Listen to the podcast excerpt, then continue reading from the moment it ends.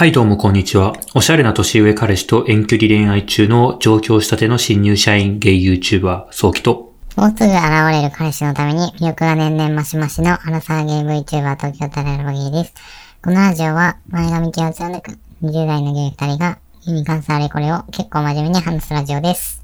ということで今日もお便りを2通読みたいと思います。はこちらもオープニングトークを全くしない。い。うんさっきと連続で撮ってるんですけど、なんかね、なんか話すことあったっけ？あ、ゆとたわ？でもこれが出てる時には、はいはいはい。ちょっともうだいぶ時間経ってますけどね、ゆとたわ。ドタワの生放送を見ましたね。そうですね。うんその、ゆとたわっていうね、まあ、大人気ポッドキャストがああるんですけど、それが、えっ、と、イベントをやるってことでね、5月5日予定してて、もともとは、オンライン配信もするし、直接劇場、会場でもやりますよっていう話で、僕とタライバさん行く予定だったんですもんね。うん。実はね、言ってなかったんですけど、ここでは。ね、コロナでちょっとそう。なくなってしまって、オンライン配信だけになって、まあ二人ともそのままオンラインの方のチケット買って見てたんですけど、いや、本当に、あれ、見てから、うん。頑張ろうって思いましたね。浅いですけど、感想が。うーん。確かにあの二人を見てると、自分も頑張ろうってう思える。ーん、そうそうそう。これがなんか、よくみん、アイドル好きの人とかがよく言う、なんか応援されるというか、生きがいというか、なんかちょっとそういう感覚が分かったというか、本当に応援したくなるんですよね、あの二人って。何なんだろうね。なんていうんだ、一般人に見えるからだよね。いや、そうなんですよ。そこなんですよ。一般人に見えるんだけど、才能めっちゃあんだよ。そうなんですよ。そう。その二人は、その、いわゆる一般人の OL 二人がやってるうん。やつなんですけど、視聴者の中に、あの、プロのアーティストだったりとか、プロの芸人だったりとか、っていうリスナーがいるっていうことで有名で、イベントでもね、プロのアーティストとプロの芸人が来てて、うん。で、やっぱり、その、プロの人たちはもう本当にすごい、やっぱり歌も上手いし、芸人も本当に回しがすごく上手くて、それはそれですごいんですけど、そこに紛れてる、あの、素人二人。うん。何なんだろう。すごいやっぱあたふたしてるんですけど、それも含めて応援したくなっちゃうというか、周りを巻き込む力があるというか、うん。なんかそう、自分たちも言ってんだけど、魅力が何なのかわからないけど、すごく引きつけられるというう、ん。なんかそれが、すごいよな。そうなんですよね。どんどん引き込まれていきます。うん。で、やっぱり、その、新しいことにどんどん挑戦する人たちで、音楽曲作ったり、キングオブコント出てみたりとか、で、こういうオフラインのイベントやったりとか、応援する側としてやっぱり新しいことやっていくってってると、どんどんなんか応応援したくなるというか、うん、なんか自分たちも新しい挑戦していきたいな、なんていうふうにうん。なおさら思いましたね。えー、まあ、前髪チャンネルもね、ちょっと、これから。まあでも、最近2000人突破。そうですね。ありがとうごいざいます。で、前髪食堂も開店して、ちょっと新しいことやったりもしてるんで、うん、そうこですね。ちらもね、これから頑張っていきます。はい。はい。ということで、お便りの方をお便り行きましょうか。きましょう。まあ、今回は、一応、1通目は、あの、かくしかさんからの感想を読ませていただいて、で、2通目はキャベツ太郎さんからのお便りで、友達ができないっていう、そうですね。ゲイアプリで友達ができませんというお悩みですね。ちょっとそれに回答をしていきたいと思います。1通目、かくしかさん、前髪ネームかくしかさんありがとうございます。ありがとうございます。引き続き楽しく聞いています。N 君の3、自分の話をソキ君にまとめさせて、それを褒めるという冒頭のくだりが、前回もそうでしたが、すごく面白くて、何度も聞いてしまいます。今回もめくるめく展開でした。シャープ3、それがそんなにポピュラーな問いだということも知らなかったので勉強になりました。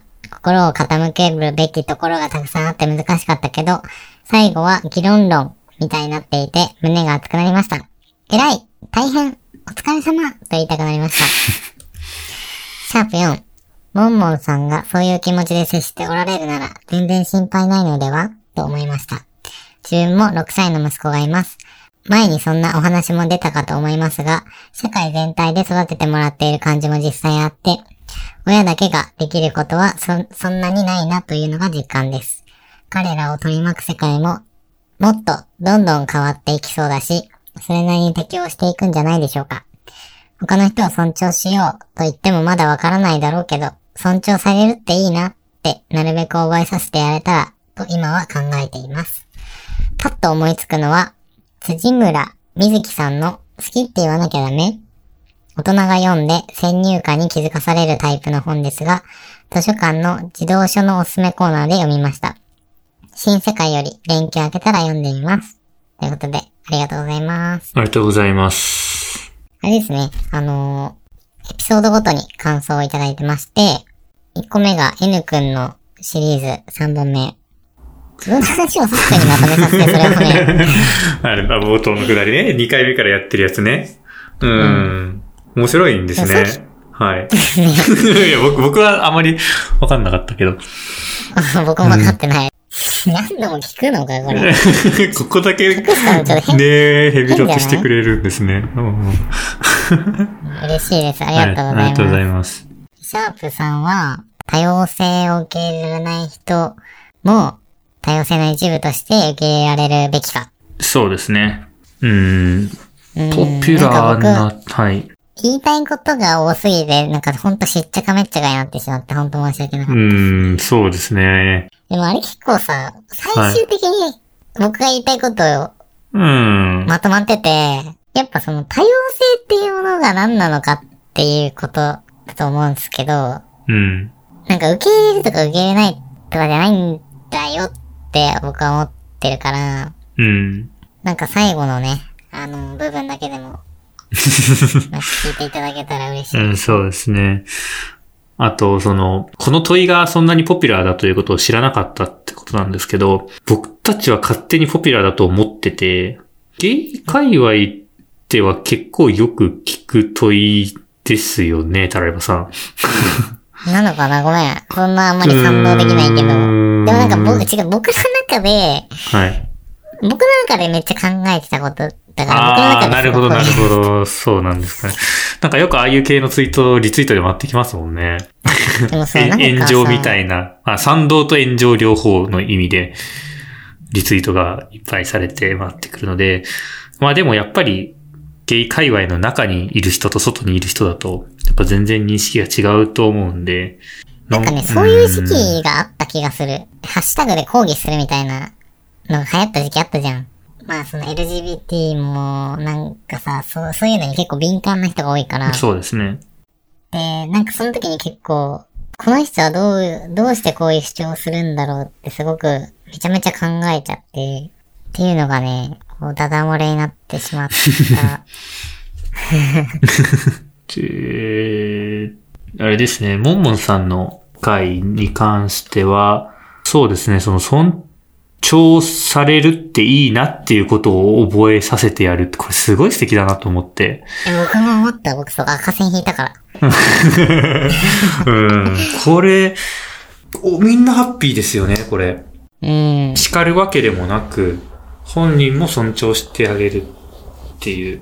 えちょっと僕アピールさせてほしいんだけど、はいや僕もこれすごい子供と接するときにすごい意識してて、い。うん。なんか僕はその長時間接してないからかもしれないんだけど、あうん。の、僕は子供と話すときに、すごい理由とかを聞くっていうか、なんかうん一人の人間として話すようにしてて、なんかそれが結構子供からの好感度につながってるって勝手に自分で思ってああ。そうなんですね大。人って割と子供だからああ、確ってだかに。けで、なんか、なんかこう、くだらないこと言ってるとか、うん。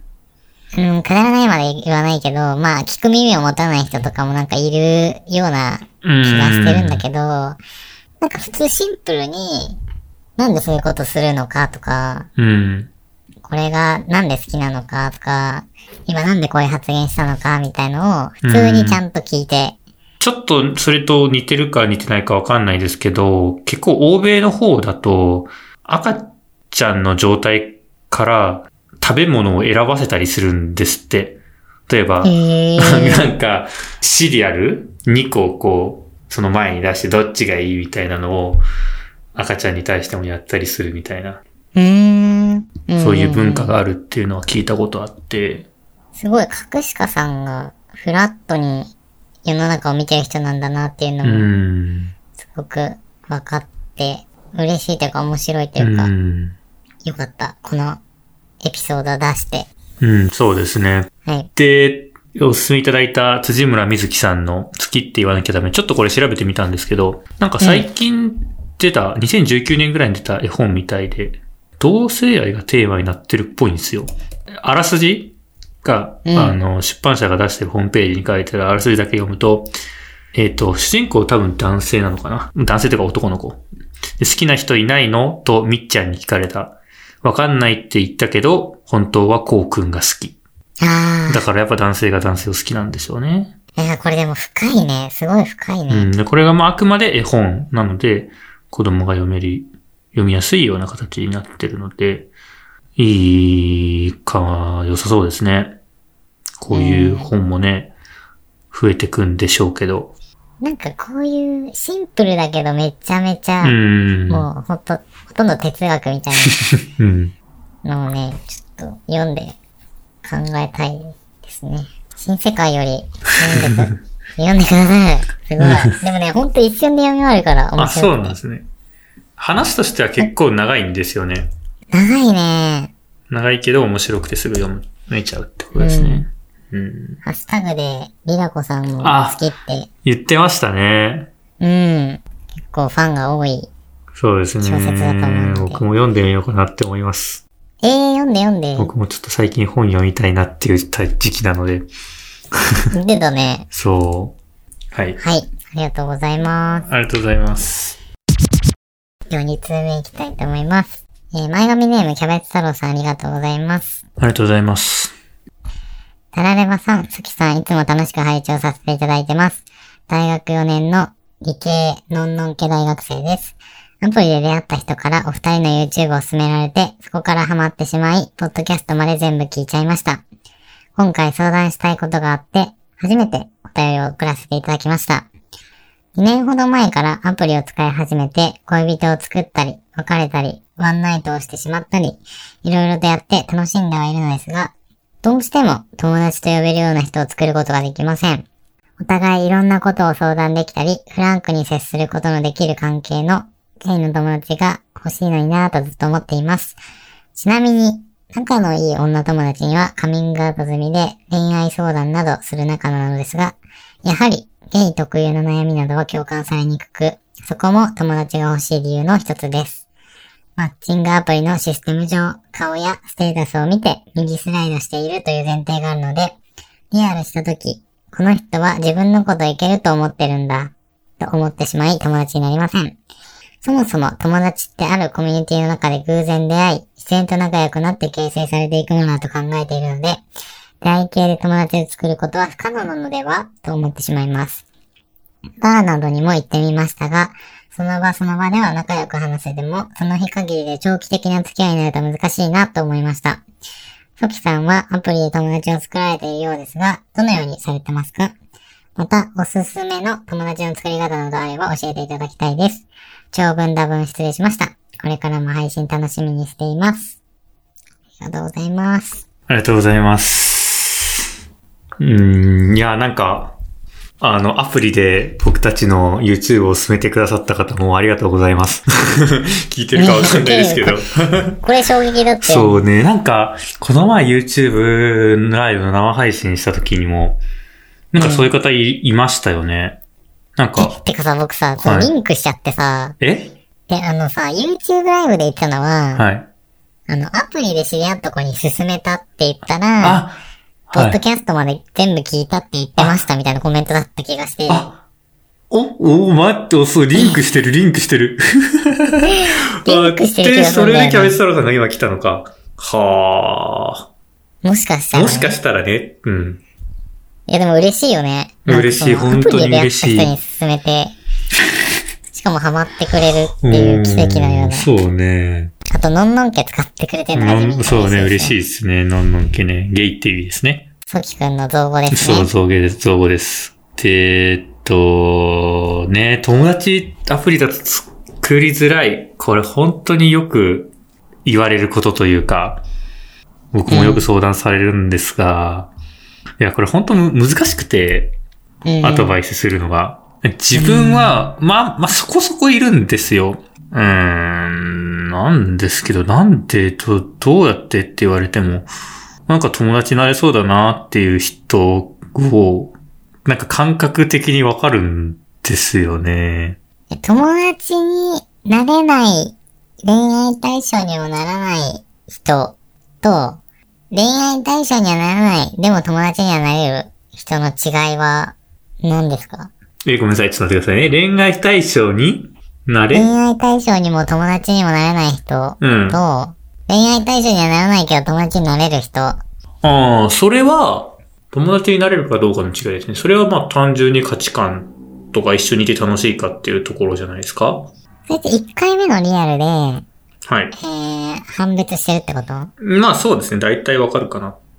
えー、え、それって、なんかさ、恋人、はい。友達、うん、何も生まれないの3種類あるじゃないですか。はい。でもさ、ソキくんの場合ってさ、恋人でも友達から入るじゃん。うん、まあそうですね、一応。まあ実際にその経験はないんですけど、いけると思ってます。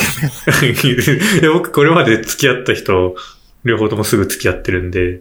あ、そうなんだ。うんうんだからまあ、あ友達から理想の話だったんだ。うん理想というか、あまあ、そうっちゃそうですね。だからこれまで友達として付き合ってきた人でも、まあ、お互いの気持ちが高まれば別に恋人でもいいかなみたいな。高まりかけたことある？ないですね。ないんかい。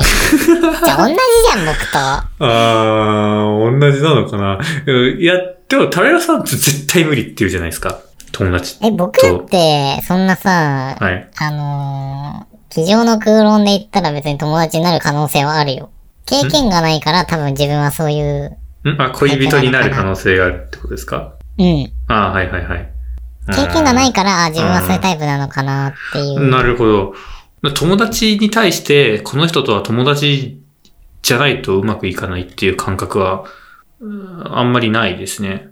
え、どういう意味？友達だから別に友達に対しても、まあ、100%この人と恋人にはなれませんかと聞かれたら、ノー。まあまあまあ、なれるかもしれないねって感じですね。の人が多いかな。ううんん。全員じゃないですけど。だあー、なるほど。から友達から恋人に進化する可能性は、まああります。あると思ってます。自分は。経験はないですが。なるほどね。はい。え、そっか、まあでも、まあ話戻すと、アプリで、で、そう、まあ、雰囲気でなんか、なん、なんてんだろう。僕の場合は結構、大学生、自分と似たような環境とリアルすることが多くて、なんかまあ一つこう、アドバイスになりそうだなと思うのは、同じ大学の人とリアルするとか、あだと、例えば会う口実がタイプだからじゃなくて、同じ大学で、だし、まあちょっと会ってみよっかぐらいの感じになると。友達になりやすいんじゃないかなって思ったりしますね。確かに、なんかやっぱコミュニティってことか、うーん。うんグループっていうか、そうそうそう。ああとる、あは、うるん。口実うん。が人間性とかだけじゃない状況がいいんだろうね。うん。えーと僕が多分、え例えばソキ君のことが人間として好きうん。だけど、それ以外の共通点っていうか、所属してるコミュニティとかなかったら、なんか誘う理由って友達か恋愛かわかんないじゃん。ああ、確かに。なんか僕も感じるんだけど、その、この人と会う理由が、なんて言うんだろうな、恋愛ではないって思った時に、うん。会う理由がないから、別に会いたくないわけじゃないけど、会えないっていうことが結構ある。うん、うん、自分の中の言い訳がないというか、うん。うん。大学が一緒だったら、あ、大学が一緒だから会おうかなっていう、なんかさ、意味わかんない うん。理由として出せる気がするんだけど、アプリでそれがないんだよね。そうなんですよね。だから、まあ、あとはその、よ、わかりやすいので言うと趣味とかね。趣味が一緒で、例えば、一緒に買い物するようなお店が近しいところとか、例えば古着好き同士だったら、じゃあ一緒に古着買いに行こうとか、なんか、理由があるんですよね。確かに。え、でもさ、そ、その、例えば古着行くってなったらさ、それデートか、友達としてなのかっていうさ、はい。ちょっとドギマギしない？うーん、僕はし、しなかったですね。一回、あの、フリーの時に、そういう一緒に古着をね、買いに行ったりしたこともあったんですけど、その人はもう、い、それ、えっ、と、二回目です。その古着を一緒に回るってことをしたんですよ。うん一、回目は普通になんか、近くでカフカフェでちょっとご飯食べたぐらいの感じで、で、そこで話して、なんか、お互い服好きみたいな感じになったんで、あ、じゃあ今度、古着屋一緒行こうよみたいな感じで、なったので、あーえ、それってでもさ、相手が自分に気があるかどうかっていうのは全然気にならないってこと？うん、多分相手め、全然気がなかったと思いますね、自分に。なんか、全然盛り上がらなかったし。盛り上がらなかったっていうとちょっと違うけど、うん。だけど古着は一緒に行きたいと思う。まあ、そうなんですかね。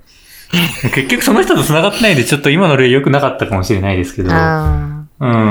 ーアプリで友達になった人とは最初、じゃあ会ってさ、あ、この人恋愛じゃないなとは一応思うわけじゃん。うん。その後に、次会う理由って何なの？だから本当友達系しかないような。友達としては友達と、友達としてだから趣味がとかいう系しかないんですよね。うーん。趣味が一緒だと、うん。アプリで知り合った人ともうん。会いたいって思うってこと？まあ、そうじゃないですか。まあ、趣味が一緒だったら全部 OK ってわけじゃないけど、うん。まあ一緒にいて楽しければ、ね、いいじゃん？っていう。うーん、なるほどね。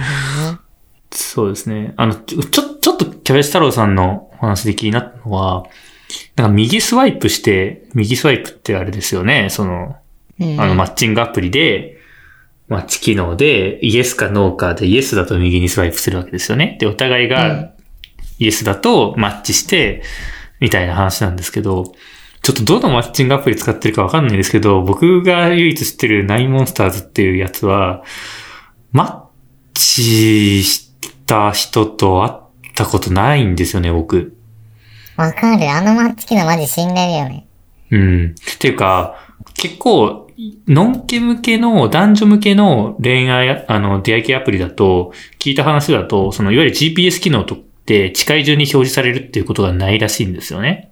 ものによると思うんですけど、有名どころはそうらしくて、なんか一日何人まで、その、マッチ画面に出てきて、それをイエス、ノーで振り分けていって、で、お互いマッチしたら、そこで初めてやり取りができるみたいな。うん。感じらしいんですよ。だから、それからしかスタートしないと思うんですけど、内門とかは、あの機能よりかは普通に GPS で近くにいる人のプロフィール全部見れるんで、それでこう、仲良くなれそうな人とか見つけていく方がいいんじゃないですかね。うーん、なるほどね。そうだね。それもあるし、多分、いいねとかし合っても、ああ、なるほどね。自分のこああ、とい生き生きるんけるんだって思っちゃうってことね。確かにね。うーん、そうなんですかね。わかんないですけど。そう、僕もはいわかんなくて、あの、僕もこれ考えたことなかったというか、うん。その、会ってから、うん。その、写真と同じかどうかみたいのを見極めてもらう必要があると思ってるから。そうなんですよ。ただ、この前、リアルした人は、なんか、アプリで会うって決めた人は、だいたい別に8割ぐらい、エッチはできるみたいなうん。感覚だよって言ってたから、そんなことまで話したんですか？そうそううん。初、初リアルでそこまで話せるタラレバさんもすごい、なんかね、いいなって思いますけど。うん。深掘りしすぎたけど、はい。あ、だから、この人、自分のこといけるって感覚に つまりそういうことですよね言つまりそういうことです。ね。うん。でもまあ結局そのいけるが人によって、あの、範囲が違うじゃないですか。タライバさんって行けるの範囲すごい狭いじゃないですか。狭い範囲。うん、ですよね。うんもう僕は多分結構広い方だと思ってて、うんうんう。ん。その、いけるって思ったから、つまりやってるところを想像するとかやりたいとかそういう感じは全くないんですけど、別にやれと言われたらもう別にできるかなぐらいの人は多いので、そういう意味では別にリアルする人8割ぐらいいけるかもしれないですね。うんっ。ていうことは、気にしなくていいってことだよね。そういうことです。あの、まあ、全、うん、僕的には、リアルするってそんな、なんだろう、会うだけタレバさんも前言ってたと思うんですけど、うん。うん。それ以上はではないので、とりあえず会ってみるだけなので、なんか、その人とどういうことをこれからしたいのかみたいなのは別にないというか。会ってから考えるって感じなんで、え、でもさ、そう、でもね、僕わかる。キャベツ太郎さんの気持ちもまあ分かって、うん。そう確かに僕も最近、相手が自分のこといけるかどうかっていうのはそこまで、てかどうでもいい。もうん。う、めちゃくちゃ自分のこと好きになる人も別にその初回でいないし、うん。ね、意識することでもないと思ってるんだけど、うん。だけど、その、会ったからには、どういう関係性にしていくかっていうことをお互い探り合っていくっていうことじゃん。だけど、その時に、えー恋愛は分かりやすいと思うの。お互いがタイプだったうんら、そうですね恋愛に行ける。だけど、友達にこうシフトしていくってどうスライドしていけばいいんだろうっていうのは、すごい思ってて、うん僕一昨日ぐらいにリアルしたんだけど、なんか見た目、なんか写真より良くて、うん。性的に、もう見、見、うん、なんか失礼だけど、性的に見れる、おお珍しい。割と。うん。だけど別に恋愛感情はない。うんで、すごい性格は優しいけど、うん別に好きでも嫌いでもないっていう状況で、別になんか自分から動いて恋愛にしたいとは思わない。で、うん友達に別に特になりたいわけでもない。うんでもなしじゃない。なしじゃないっていうのは何ですか？友達としてですか？うん。なんかその、決定的に、うん。性的に、うん、なんて言うんだろうな、性格が合わないとかがない。うん。うん。だけど、友達になる理由もない。うん。いや、なんか、なしではないって友達、友達じゃなくないですか？それ。そうなんだよね。うん。友達になりたいってでもさ、思うことある？あります。あります。あるんだ。うん。じゃあその気持ちの有無じゃない？ああ、そうかも。僕は基本的に、リアルして友達になりたいって思ったこと、ないです。うーん。キャベツ太郎さんは、僕と同じタイプああ、でもちょっと待ってくださいね。僕も、リアルして友達になりたいというよりかは、大体、なんか結構ツイッター経由の人はほぼ友達、ほぼ友達100%友達で、うん。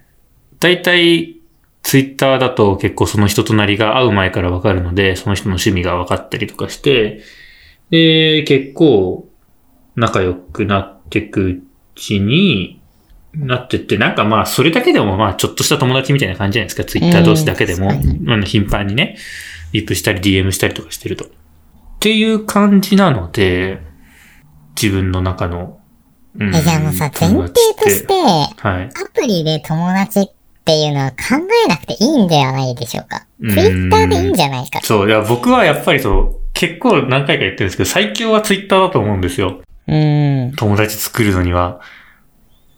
え基本的に趣味で繋がるもんなんで、あれって。うん。確かにツイートとかインスタのストーリーって、うん。基本友達に向けてじゃん。そうそうそだけどアプリって基本恋人に向けてなんだよね、多分。う。うん。で、その一回恋人に向けての自分で言う、会っちゃってるからシフトする手間があって、うん。それがなんか結構むずいんじゃないかな。僕すごいむずいと思う、そこ。うん。やっぱそうですよ。ツイッター最強ですよ。だからそのシフトする手間っていうのは、そうそうそうそうそうそう。あのね、みんな難しいし、できない人多いんだと思う。うん。で、できるようになったところで、うん。相手も基本的に恋人に向けて書いてるから、うん。相手も返させなきゃいけないっていう、なんかその、関係性の再構築がね、すごいめんどくさいんだと。そうそう、確かにそうかもしれない。まあ僕も確かにこれまでアプリで出会った人で、現状友達の人って、そその後に同級生のゲイのなんかグループみたいなのがちょっとできて、その中で繋がってたりするんですよ。うんうんうん。うん。1対1というよりかは。で、それで結局友達の関係が続いてるみたいな感じなんで、でもほんと多分そうだわ。なんか僕も、前、まあ僕は好きだったんだけど、友達になった人と、結構続いてて友達関係、まあ僕は好きだったんだ。うん。なんか結局それもため会っていうか同じための中でうん一緒に遊ぶようになったりして維持されてたからね。そうなんですよね。で、グループで集まると、まあ恋愛ではないし、には、まあ、まあなるかもしれないけど、なりづらいし、その時は本当に同じ大学院1年生っていうつながりでグループができてたので、その中での交流みたいな。うん。そねれが合う理由になってたし、そうだな学校での友達とかもさ、うんこう、最初から1対1ってあんまりない気がしてて。そうですよね。最初グループでその中で会う人と少数でさらに仲良くなるって感じがするから。そうそうそうそうそう。うん。で、今この僕たちがね、こう、頑張って話したことをですね、素晴らしくまとめてる記事がありましてですね、えー、あの、春太郎さんっていう人がいましてですね、はいはいはい。あの、まあ、僕たちのゲイブロガー仲間で、あの、一回 YouTube にも出ていただいて、あのね、プライベートでもよく遊んだりしてるんですけど、その方が本当にその、ゲイ界隈における、このなんかつながりの、ちょっと特殊性みたいなものを、うん、もうなんか、いろんな文献とかをいろいろ調べて、素晴らしい記事にまとめてくれてですね、その中で、ゲイの出会いが、いわゆるノンケのたちの出会いのように、こう、なんだ、円滑になるというか、するためにはどういう場が必要なのかっていうことを考えて、今、それを実現するべくね、あの、スイッチゲームサークルを作ってるわけですよ。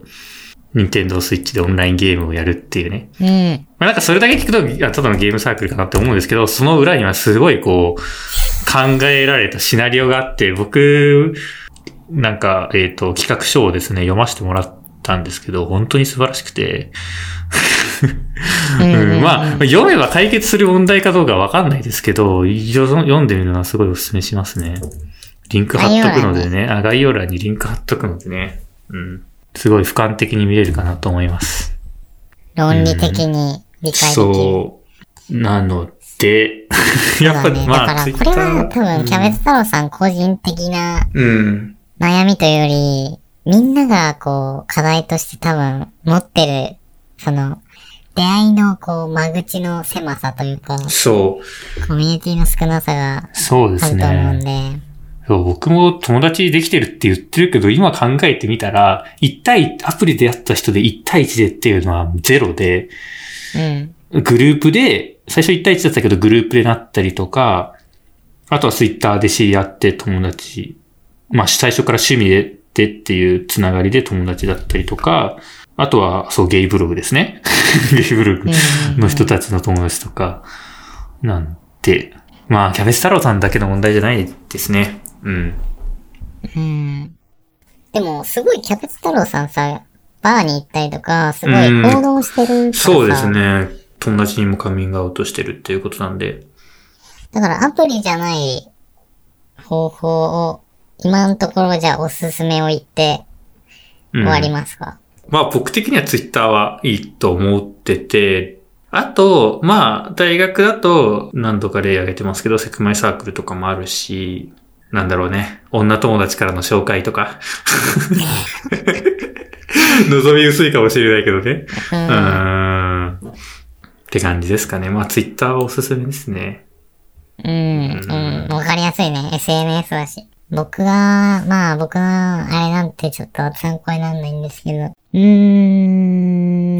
ん、僕が過去に友達できたのは、サークル、バドミントンサークル、ゲームね、入って、そこに来てた子と仲良くなって、その子とブログを始めたのがきっかけで東京ダラバギが生まれておりますので、うん。うーん、やっぱサークルとかコミュニティに行くまあ、スイッチのサークルもうん。同じだと思うんですけど、そういうサークルに行くと、それがいいんではないでしょうか。そうですね。うん。アプリでっていうのは難しいんで、ちそう。ょっと諦めてもいいと思います。ではい。で、もしワンチャンアプリであるとしたら、もう友達募集だけにしといて、その本文に友達、マジで友達だけ募集してますみたいな。うん。スタンスを書いとけば、恋人と出会う確率ゼロになっちゃうんですけど、最初からお互いがね、友達だよねっていうスタンスで会えるんで、そうだね。いいじゃあアカウント2ませんつ作ればいいんじゃない？恋人募集と友達募集ってアカウント2つ持って、うん。そうなんですけど、それのためには、あれですね、一応、端末が2個いるはずですね。iPhone 買おう、メルカリで。うん、まあ、タブレットとね、あの、あのスマートフォン両方持ってたらいいんですけどね。1台だと無理なんで。はい。なんでね、うちらができるアドバイスは、そんな感じで、そうですね。まあこれからも配信楽しみにしていただけるということでありがとうございます。ありがとうございます。これからもよろしくお願いしおます。願いします。はい。ご視聴ありがとうございました。ありがとうございました。